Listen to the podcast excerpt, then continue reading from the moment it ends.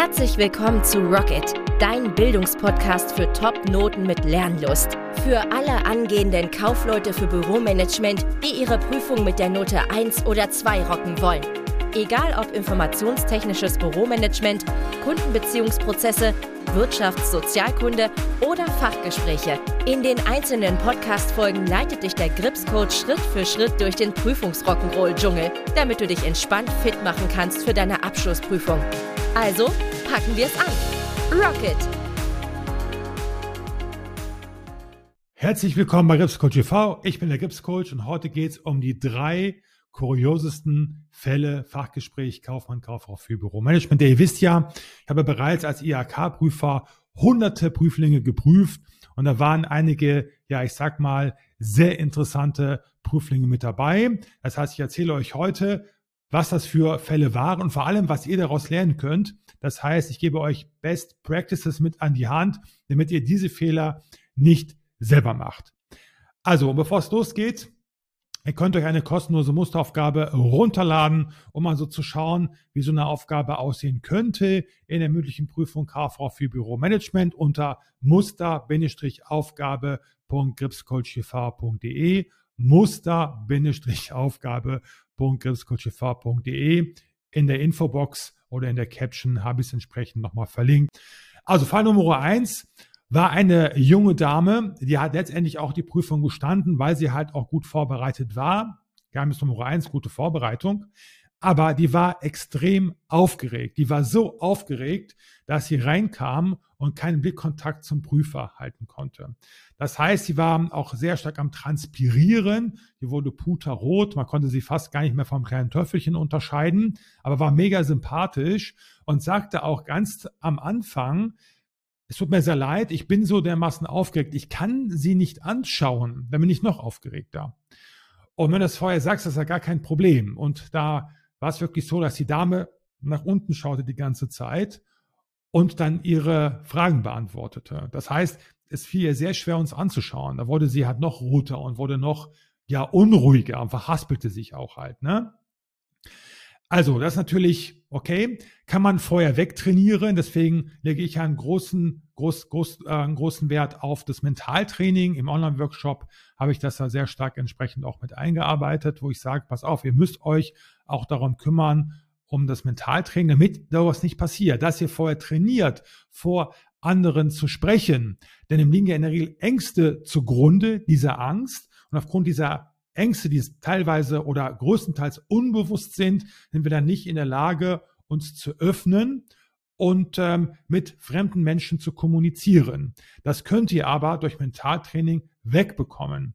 Denn es macht natürlich, klar, wenn du vorher sagst, ich bin aufgeregt, ich kann sie nicht anschauen, dann ist das auch völlig okay. Aber natürlich macht es wesentlich mehr, ja, macht dich sympathischer, wenn du den Prüfern in die Augen schauen kannst. Ne? Wir schauen da ganz gerne unseren Gegenüber in die Augen. Das können wir natürlich nicht, wenn du so da sitzt. Ne?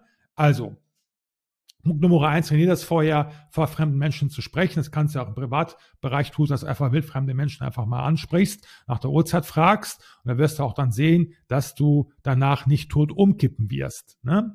So, Punkt Nummer zwei war ein junger Mann, und ähm, naja, ich sag mal so, was würdest du anziehen, wenn du zum Fachgespräch erscheinst? Du weißt, es ist ein großer Tag, es geht um deine Prüfung. Das Fachgespräch wird mit 35 Prozent gewichtet. Das heißt, ein Drittel der Note hängt vom Fachgespräch ab. Wie würdest du dich anziehen? Jeans ist völlig okay, Hemd, Poloshirt, vernünftige Schuhe, ne? meinetwegen auch ein Anzug, aber bitte ohne Krawatte, das wäre halt entsprechend äh, dann zu viel des Guten. Oder ein Kostüm ist auch okay, je nachdem, in welcher Branche du arbeitest. Das heißt, Bank-Azubis werden eher dann ein Kostüm anziehen und einen Anzug. Aber Krawatte mittlerweile ist out, macht man einfach nicht mehr. Ne? Ansonsten reicht wirklich auch eine Stoffhose oder eine Jeans, Ledergürtel, Poloshirt, Hemd, sowas halt. Ne? Aber der gute Mann, der kam mit kurzer Hose, mit einem ärmellosen Shirt, was du eine Regel beim Training anziehst, also ein Muscle-Shirt halt. Dann war er unrasiert, das heißt, er sah schon sehr, sehr nach drei Tage Bart aus, das Ganze, die Haare nicht zurecht gemacht, Goldkettchen trug er, ein Goldkettchen um Knöchel und vor allem absolut Topping war Flipflops, ne? Also Flipflops, kurze Hose, Muscle-Shirt, Goldkettchen, sowas halt, ne? Du kannst dir ja vorstellen, das macht keinen guten Eindruck. Wiewohl wir ja natürlich nur die mündliche Performance bewerten dürfen, sind wir ja nun mal Menschen mit Gefühlen. Ne? Und das kannst du nicht ganz vermeiden. Der Nasenfaktor ist ein Bestandteil der mündlichen Prüfung. Da kannst du mir erzählen, was du willst. Solange wir Prüfer Menschen sind, spielt das schon eine Rolle. Und wenn du so zur Prüfung erscheinst, dann hast du automatisch sofort natürlich Minuspunkte, was die Sympathie anbelangt. So kommt man einfach zu keiner Prüfung. Du gehst auch nicht so zu einer Hochzeit oder zu einem Bewerbungsgespräch. Ne? Also deswegen überlege dir vor, was du anziehst. Habe ich dir gerade mal so ein paar Tipps gegeben. Das, was du regulär in deinem Betrieb trägst, das kannst du natürlich auch dann in der mündlichen Prüfung tragen. Fall Nummer drei. Das war ein junger Mann, der letztendlich durch die Prüfung fiel, weil er fachlich sehr schlecht vorbereitet war. Das ist die Batman-Story. Vielleicht kennst du ja bereits. Es ging letztendlich, er hat einen Report gehabt um Product Placement, aber das stand nicht im Report drin. Durch vieles Fragen haben wir es dann herausgefunden, dass es darum ging. Es ging darum, dass er behauptete, dass sein Arbeitgeber mit Batman persönlich einen Vertrag gemacht hat, dass das Flugzeug dieser Fluggesellschaft, für die er gearbeitet hat, in einem Batman-Film zu sehen war. Ne? Product Placement. Ganz easy. Konnte er auch nicht erklären, was das ist. Und er hat das wirklich behauptet. Und wir Prüfer waren fassungslos und haben dann gefragt, nochmal, sind Sie sich sicher, dass Ihr Arbeitgeber mit Batman persönlich einen Vertrag gemacht hat? Ja, das haben wir auf jeden Fall. Da haben wir ihn darüber aufgeklärt oder gefragt, ob er Product Placement kennt oder ein Lizenzgeschäft, das heißt Lizenznehmer, Lizenzgeber und eventuell vielleicht Batman eine fiktive Figur sein könnte, eine Fantasiefigur, die nur im Film existiert. Nein, er war davon nicht abzubringen, hat mit großen Augen angeschaut, war felsenfest davon überzeugt, mit Batman persönlich.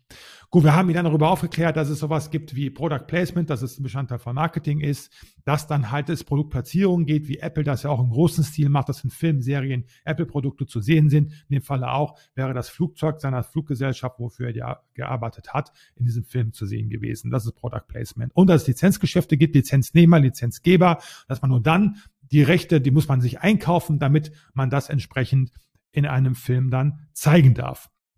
So, das heißt, war nichts zu machen. Er ritt darauf rum, dass das wirklich so war und er konnte auch zu anderen Themen des Marketings nicht wirklich Auskunft geben. Das heißt, er ist mit einer 6 durchs Fachgespräch gerasselt und musste die Prüfung in einem halben Jahr wiederholen. Das bedeutet für dich als Tipp von mir, Du musst dich wirklich fachlich sehr gut auf das Prüfungsgespräch vorbereiten. Das heißt, wenn du Reporte schreibst über Product, Product Placement zum Beispiel, dass du weißt, was das ist, das vernünftig erklären kannst, um auf eventuelle Fragen des Prüfers natürlich korrekt zu antworten.